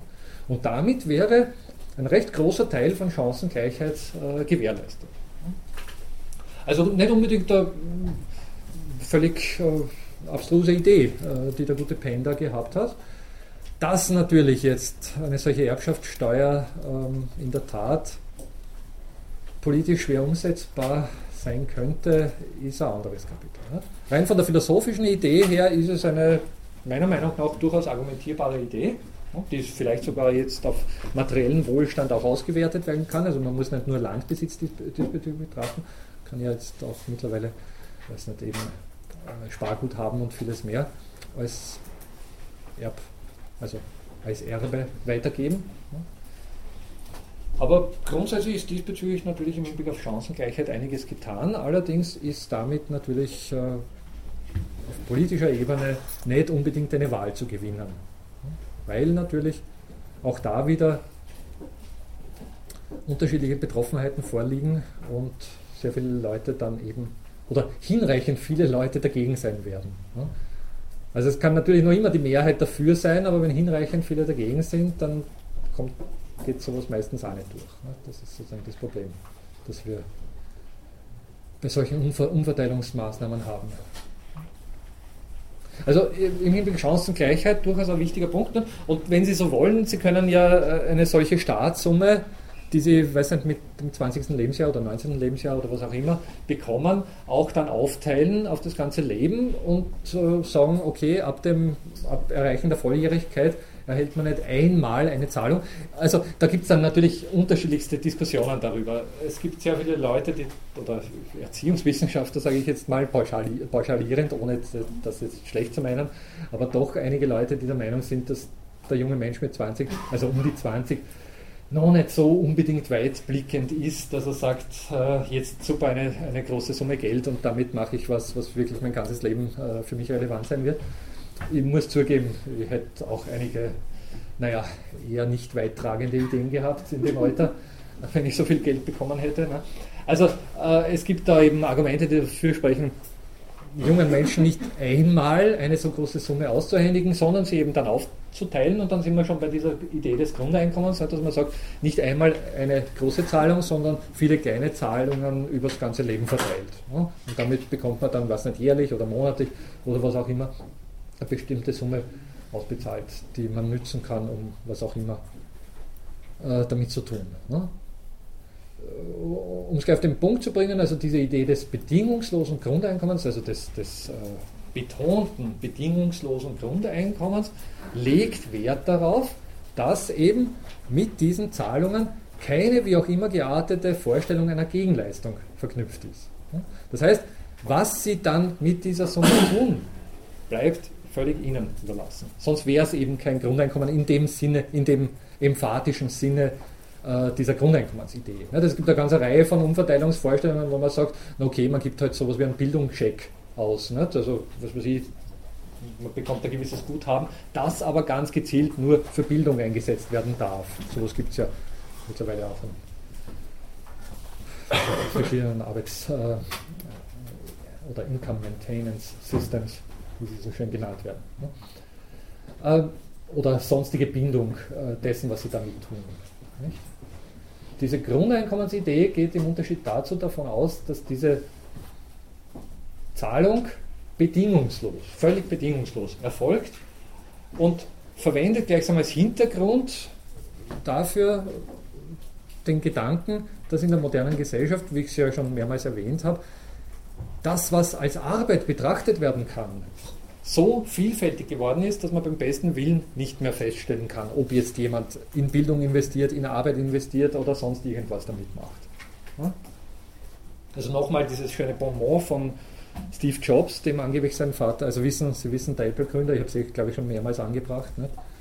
nur um das immer wieder zu verdeutlichen, dem sein Vater gesagt hat oder gesagt haben soll, er soll endlich einmal was Vernünftiges tun, anstatt ständig Elektronikbauteile zusammenzulöten.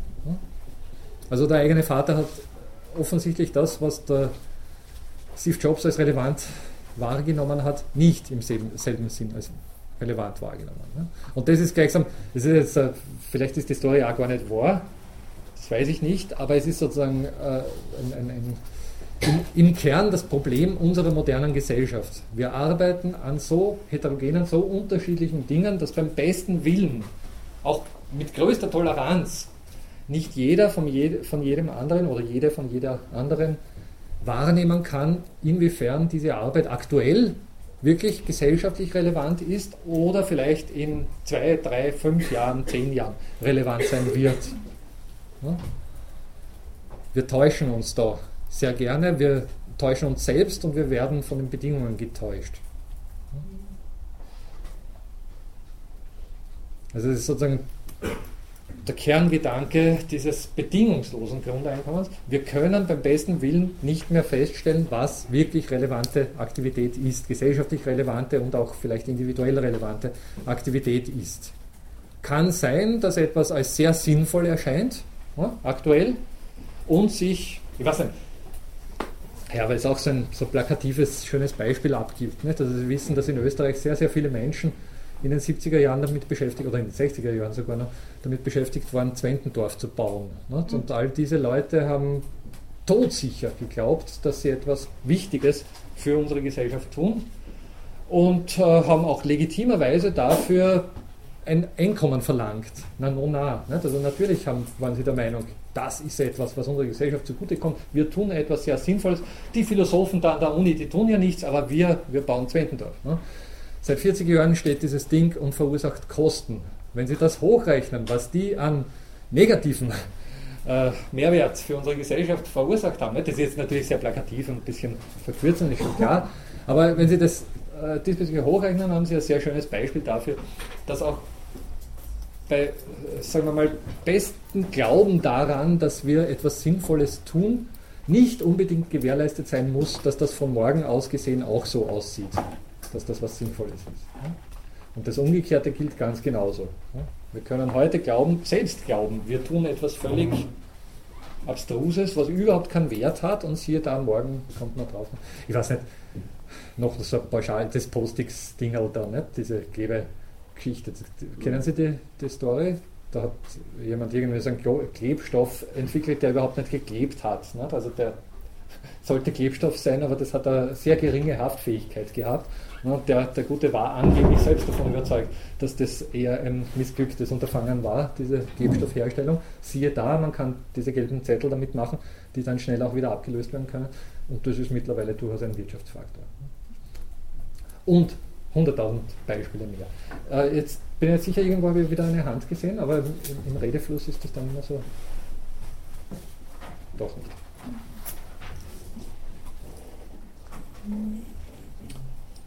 Gut.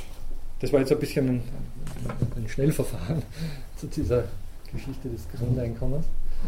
Äh, Nochmal, dieses, dieses Grundeinkommen würde natürlich dann solche Ungleichverteilungen auch nicht äh, verhindern. Ja? Nein, ich bin Ihrer Ansicht. Ja. ja. Also zum unteren Schwarz ein bisschen anders. Naja, man, man, könnte darüber spekulieren, dass so etwas wie hier so ein Boden eingezogen wird. Ne? Also ein Einkommensteppich äh, gewoben wird, auf dem wir alle stehen und unter dem niemand fällt. Ne? Was ja in gewisser Hinsicht dann durchaus interessante Geschichte wäre. Ne? Also wenn man sagt, äh, gleich äh, eine Sekunde noch, äh, also wenn man sagt, hier haben wir ein Niveau geschaffen, das vielleicht jetzt mit dieser ominösen Armutsgrenze, Sie wissen 60% Medianeinkommen und ähnliches, was hier in Österreich äh, diskutiert wird, oder vielleicht auch darüber 1000 Euro, es gibt Leute, die 1500 Euro für, für realistisch halten und vieles mehr, nicht? monatliches Grundeinkommen. Also äh, sozusagen ein, ein, ein, Teppich, unter den äh, niemand fallen soll und damit hätten wir dann unter Umständen eben auch so, so, so auch in unseren Gesellschaften noch äh, sehr beharrliche Probleme wie Armut äh, behoben. Ja, was man davon aussetzt, ist natürlich eine gewisse Stabilität der Preise. Und genau das untergräbt eigentlich das, das Grundeinkommen, weil das Grundeinkommen effektiv billiges Geld ist. Mhm. Und billiges Geld führt normalerweise zu Schwankungen der Preise. Ja, ja, natürlich. Also das muss man sich sofort äh, natürlich sehr äh, bewusst vor Augen halten, dass ein, ein, Grundeinkommen doch ein sehr massiver Eingriff in unser wirtschaftliches Gefüge wäre. Ja? Und in dieser Hinsicht dann selbstverständlich äh, zum Beispiel auf die Preise, aber natürlich auch auf die Löhne selbst äh, durch, äh, durchgreifen würde, also durchwirken würde. Also, äh, was natürlich auch immer wieder gerne ins, ins Gefecht geführt wird und was durchaus eine sympathische, ein sympathischer Aspekt eines äh, Grundeinkommens ist, ist diese Verhandlungsmacht, die der Erwerbstätige hätte mit einem Grundeinkommen. Ich muss nicht mehr jeden Job annehmen, der mir da geboten wird, sondern ich kann verhandeln, ich kann auch Nein sagen. Behalte deinen Job, ich bekomme sowieso meine existenzielle Grundsicherung und das ist mir zu, zu aufwendig oder vielleicht zu, weiß nicht, unangenehm oder in irgendeiner Art und Weise sonst nicht gerecht und ich verzichte darauf. Das würde allerdings natürlich dazu, sofort dazu führen, dass der Unternehmer, der eben eine Arbeitskraft braucht, äh, unter Umständen mehr bieten muss, die Löhne anheben müsste und das würde natürlich wieder auf seine Kosten durch, durchwirken und vieles mehr. Also insofern äh, doch einiges bewirken, das jetzt ursprünglich nicht angedacht war. Und das gleiche gilt bei den Preisen, wie du gesagt hast, und bei, bei sehr vielen anderen Dingen unseres täglichen Daseins. Nur, nur kurz, ich komme gleich zu den verschiedenen Anfragen, nur kurz noch, äh, möchte aber trotzdem auch betonen, dass das bei sehr vielen anderen Maßnahmen, die wir aktuell durchaus diskutieren, auch der Fall ist. Und in sehr vieler Hinsicht auch bedacht werden muss. Also so gesehen ist es jetzt nicht unbedingt ein Gegenargument gegen das Grundeinkommen, äh, dass sozusagen damit eine Einmalzahlung festgelegt würde und die nie wieder verändert werden darf. Das glaubt sowieso niemand. Also dass da sozusagen beständig weiter justiert werden muss und beständig weiter diskutiert werden muss, das ist sozusagen mitgedacht bei dieser Idee. Okay, aber ich glaube, Sie wollten was? Die, die Herangehensweise von dem Schweizer, dem Henig, glaube ich, heißt ja, ja, ja. Äh, die, der hat ja überhaupt gesagt, dass das prinzipiell ein Umdenken verlangt. Also wenn wir jetzt äh, tun oder arbeiten, um, um Geld zu bekommen, dann ist das eigentlich genau die Verkehrung davon. Wir kriegen jetzt das Geld, damit wir was tun können. Mhm. Ja. Und die, äh, was ein äh, Arbeitgeber dann bieten muss, ist vielleicht nicht unbedingt Geld, weil das kriegt er sowieso schon, da ist er schon abgesichert, ja. sondern äh, das, was der gerne machen will, um ja. sich besser selbst entwickeln zu können. Das sind natürlich die, die interessanteren, philosophischer, äh, philosophischeren, weitreichenden Aspekte dieser ganzen Idee, dass sich damit natürlich unsere Arbeitsauffassung und unsere ganze Lebenseinstellung grundsätzlich verändern würde. Also da würden sehr viele Aspekte unseres täglichen Lebens völlig anders aussehen. Also nur, nur um es kurz, Entschuldige, nur kurz äh, anzusprechen, schon alleine die Bildungssituation, die jetzt aktuell äh, zu 100% auf Ausbildung im Hinblick auf Berufschancen ausgelegt ist. Nicht? Und dann unter Umständen, oder mit einem Grundeinkommen, eben unter Umständen eher im Hinblick auf Lebensgestaltung ausgerichtet werden könnte. Und natürlich eben auch jetzt die vielen so sozialen Aspekte der Arbeit. Also ich könnte arbeiten gehen, weil ich dort in einem netten Umfeld mit netten Kolleginnen und Kollegen meinen Tag verbringen kann. Und interessante neue Aspekte erfahre, als wenn ich zu Hause sitze äh, und, und weiß nicht, alleine vom, vom Computer sitze oder sonst. Weil es einen Sinn im Leben macht. Ganz richtig, nicht? Weil, weil Tätigkeit durchaus etwas ist. Richtig, nicht? Weil Aktivität befriedigend ist nicht? Und, und durchaus. Sie, ja, ja. Ganz anschließend, was das viele und die anderen gesagt haben, es gibt einen Film von Herrn Ulfenstein, der ist Geld für alle, Fragezeichen. Mhm. Und da äh, geht er diese, genau dieser These nach, dass sozusagen diese Annahme, dass das Grundeinkommen total ausgebeutet wird von den Beziehern, dass man sich nur mehr zu Hause feiert jeden Tag und zum Alkoholiker wird oder was auch immer, also dass er nichts dafür leistet, dass das nicht stimmt und dass es viele Studien dazu gibt, dass sich sozusagen die Produktivität erhöht ja. verhältnismäßig. Und also es ist ein ganz ja. gut gemachter Film von der ARD. Ja, ich glaube, ich habe das auch schon gesehen, ich bin jetzt nicht sicher.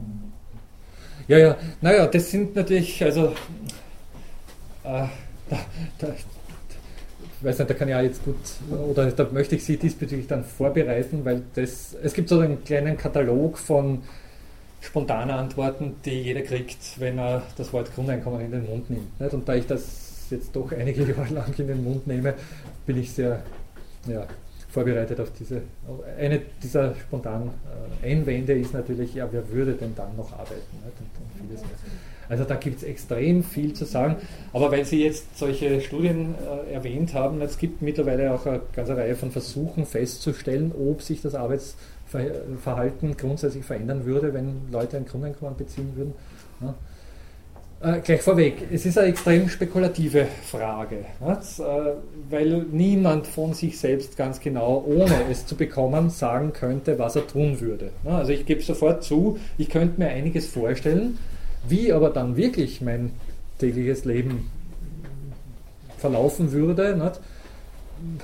wage ich schwer vorherzusagen. Also wage ich nicht vorherzusagen.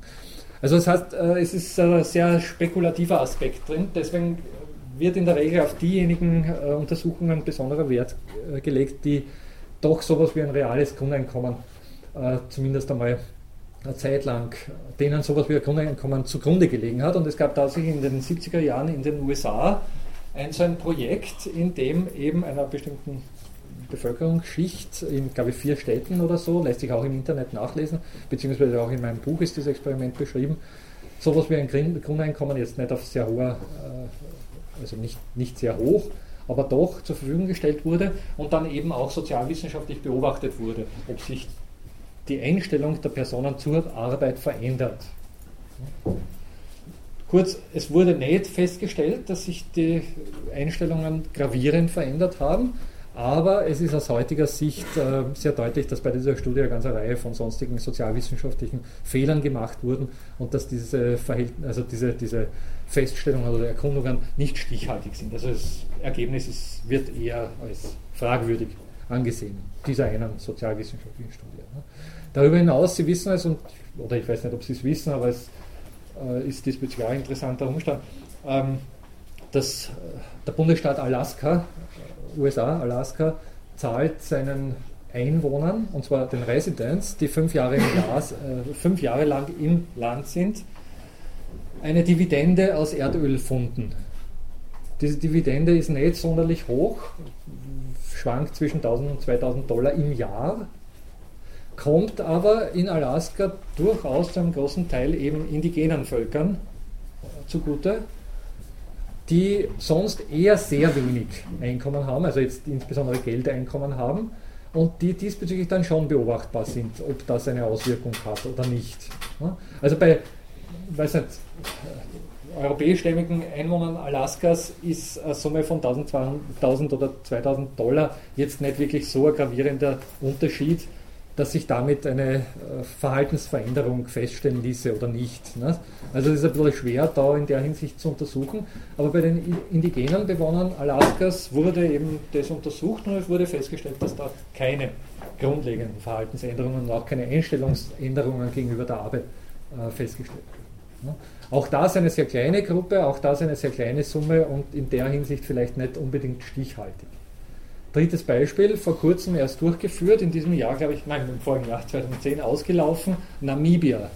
Haben Sie vielleicht davon gehört? In Namibia wurde einem kleinen Dorf auf Initiative äh, der Europäischen Evangelischen Kirche, wenn ich jetzt nicht falsch informiert bin, und einigen anderen Organisationen, wurde den Einwohnern in so einem Dorf, aber nur den Einwohnern, also nur den Leuten, die da gelebt haben, Wobei ich äh, nicht einmal sicher bin, ob es ein Dorf in unserem Sinn war, sondern eher sowas wie eine Industriesiedlung, die aufgrund dessen entstanden ist, dass irgendein Industriebetrieb pleite gegangen ist und die Leute dort äh, über, übergeblieben sind und nicht wussten, von was sie leben sollten. Also so eine kleine Menschengemeinschaft wurde eben, ich glaube, über zwei Jahre ist das gelaufen, wenn ich mich jetzt nicht täusche, können Sie auch im Internet nachlesen, die Details, äh, ein Grundeinkommen zur Verfügung gestellt, das jetzt für uns natürlich auch verschwindend gering ist, aber im Hinblick auf namibische Verhältnisse dann doch einigermaßen Bedeutung gehabt hat. Auch da soll angeblich, aber da liegen die Ergebnisse noch nicht endgültig vor, auch da soll festgestellt werden, dass das, die grundsätzliche Einstellung zur Erwerbsarbeit nicht verändert wurde damit. Also gleichsam, dass niemand gesagt hat, ha, super Einkommen, ich lege mir auf die volle Haut. Ne? Wobei man jetzt sofort dazu sagen muss, dass die Experimente, die ich jetzt gerade geschildert habe, außer Alaska, also USA und Namibia, zeitlich begrenzt waren und den Betroffenen auch bewusst war, dass die Sache zeitlich begrenzt ist. Ne? Also das heißt, wenn Sie mir jetzt sagen, für die nächsten drei Jahre kriegst du ein Grundeinkommen und jetzt schaue ich mal, wie sich dein Verhalten ändert, sage ich, ja, jetzt drei Jahre gut und schön, aber was wird danach sein? Und insofern gehe ich lieber auf Nummer sicher und werde trotzdem schauen, dass ich meine äh, weiß nicht, äh, Erwerbsarbeitschancen nicht sonderlich schmälere in diesen Zeiten, in diesen drei Jahren. Ne? Also bei solchen begrenzten Experimenten ist es ein bisschen problematisch, diesbezüglich dann wirkliche Ergebnisse festzustellen. Aber es gibt noch ein anderes, meiner Meinung nach sehr interessantes äh, Experiment, das gegenwärtig noch läuft, das allerdings nur eine sehr kleine Anzahl von Menschen umfasst, das aber meiner Meinung nach im Hinblick auf diese Frage wirklich stichhaltig sein könnte nämlich die Beobachtung von Lotteriegewinnern. Das ist ganz hetzig. Also ich weiß nicht, es gibt es angeblich bei uns auch. Ich bin ehrlich gesagt kein Experte mit diesen ganzen Losen, die es da. Ich staune nur immer, was es da. Das ist ja in der Tabaktrafik. Die Hälfte der Trafik ist voll mit. Naja, der Staat muss auch lieben. Äh, aber es gibt angeblich, so habe ich mir sagen lassen, bei uns auch eine Art der Lotterie, wo man nicht einen Einmalgewinn äh, macht, sondern wo man tatsächlich dann ein Leben lang, weiß nicht, 1000 Euro kriegt oder vielleicht sogar mehr, keine Ahnung. Ne? Also sowas wie ein Grundeinkommen bekäme und der ist sogar steuerfrei, weil Lotteriegewinn. Also insofern äh, sehr attraktive Sache. Und die Gewinner solcher Lotterien werden in Belgien seit, glaube ich, zwei oder drei Jahren beobachtet. Es sind mittlerweile 181, oder es waren, als ich das letzte Mal reingeschaut habe, gibt es auch im Internet eine Seite dazu, 181 äh, Personen.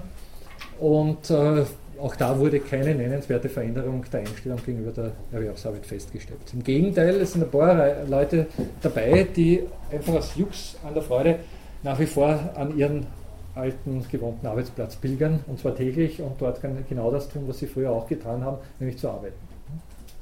Also die gleichsam wirklich nicht mehr müssten, die aber einfach, weil natürlich sehr viel Wohlbefinden davon abhängt, ihren Job einfach weitermachen. Grundsätzlich, Sie haben es auch vorher angedeutet, der Mensch ist ein Aktivitätstier. Wir alle, also ich weiß nicht, wir brauchen uns nur unser Freizeitverhalten vor Augen zu halten, was wir da für aberwitzige Dinge tun, die wirklich extrem schweißtreibend sind oft ne, und anstrengend und, und vielleicht sogar gefährlich und was ich was mit sonstigen Aufwendungen verbunden. Ne. Also insofern glaube ich, aber das ist jetzt wirklich eine Glaubenssache, beim besten Willen nicht daran, dass irgendjemand nichts mehr tun würde, wenn er grundversorgt wäre. Das ist aber nur ein Aspekt dieser ganzen Geschichte. Es gibt eine ganze Reihe von weiteren Aspekten. Das ist schon klar, das ist das eine Kriterium, dann würde ja niemand mehr was arbeiten. Und, und, und grundsätzlich, also jetzt das Abschluss auch der Stunde, äh, muss man dem natürlich äh, auch entgegenhalten, dass zumindest gefragt werden könnte, wie groß der soziale und ökonomische Nutzen von Aktivitäten ist, die ja, aufgrund der Auflagen des Arbeitsmarktservice ausgeführt werden. Ich weiß nicht, wenn Sie den letztwöchigen Spiegel gelesen haben, da war es also wirklich, wirklich zum, wenn, wenn es nicht so eine tragische Sache wäre, also wirklich zum Schmunzeln äh, komische äh, Geschichte darüber, über die Auswirkungen des, des Arbeits, der, der Hartz-IV-Auflagen in Deutschland. Nicht? wenn Sie den Spiegel noch, noch irgendwo kriegen, schauen Sie sich das an. Das ist wirklich zum Schießen. Also werden ganze künstliche Supermärkte äh, gebaut äh, mit, mit, mit Plastikwaren und, und Papiergeld, in denen Langzeitarbeitslose lernen sollen, wie man in einem äh, Supermarkt dann die Regale bedient. Ne? Gibt es mittlerweile auch? Ja. Nicht in dem Umfang, aber es gibt es ja. auch, dass Leute sozusagen in einer äh, Probearbeitsstelle, die quasi nichts wirklich tut, ja. aber ja, ja. von Arbeitslosen kenne ich. Also kann man das die Puzzles. Ja, ja. Na, also, ich meine. Also, Richtig, ja. ja. Also, wo, wo einfach Arbeit trainiert werden soll, die allerdings dann natürlich, also gibt es noch keine Garantie, dass die dann wirklich auch eine Stelle im Supermarkt kriegen, die werden einfach beschäftigt und sind damit aus den Arbeitslosenstatistiken draußen. Ganz klar. Es gab im. Äh, kassieren Förderungen dafür, deswegen gibt es das. Ne? Natürlich. Nicht? Also die, die, Supermärkte bekommen, also diese, diese künstlichen Supermärkte oder die Leute, die das einrichten, bekommen natürlich enorme Förderungen dafür. Da ist mittlerweile eine ganze Industrie an solchen Versorgungsstellen für Langzeitarbeitslose ne? durch, durch diese Hartz-IV-Auflagen. Also das ist schon sehr grotesk und da äh, ja, ist man dann schon versucht zu sagen, äh, was tun wir da eigentlich in dieser Gesellschaft. Ne?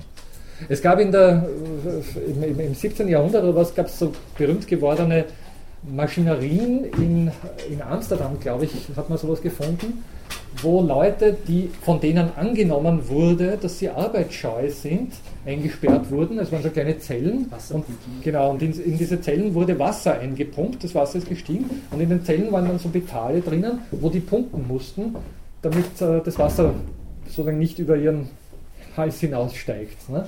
Also die wurden, man, man hat geglaubt, wenn man die zur Tätigkeit zwingt, dann werden sie auch arbeitsaktiv und würden sich besser eignen. Und, naja. Gibt es heute ein Sprichwort im Niederländischen, pumpen oder trinken. Achso, gibt es das? Aha. Also sich die Ärmel hochkrempeln sollen, also dann heißt es, jetzt heißt es pumpen oder trinken. Aha, wirklich, danke. Das, ja. Na gut. Äh, auch das als Beispiel dafür, welche Grotesker unsere Arbeitsaktivitäten hervorbringen können. Also unsere Arbeit ist schon sehr. Bitte? Ehrenamtliche Arbeit, Arbeit außerhalb des Arbeitsprozesses. Ja, ja. Ist äh, aktuell gerade ein, ein, sehr wichtiges Thema. Ist aber ein großer Beitrag. Natürlich. Okay, erinnern Sie mich nächste Stunde dran, dass wir auch diesen Aspekt noch ansprechen. Auch das ist ein wichtiger Punkt.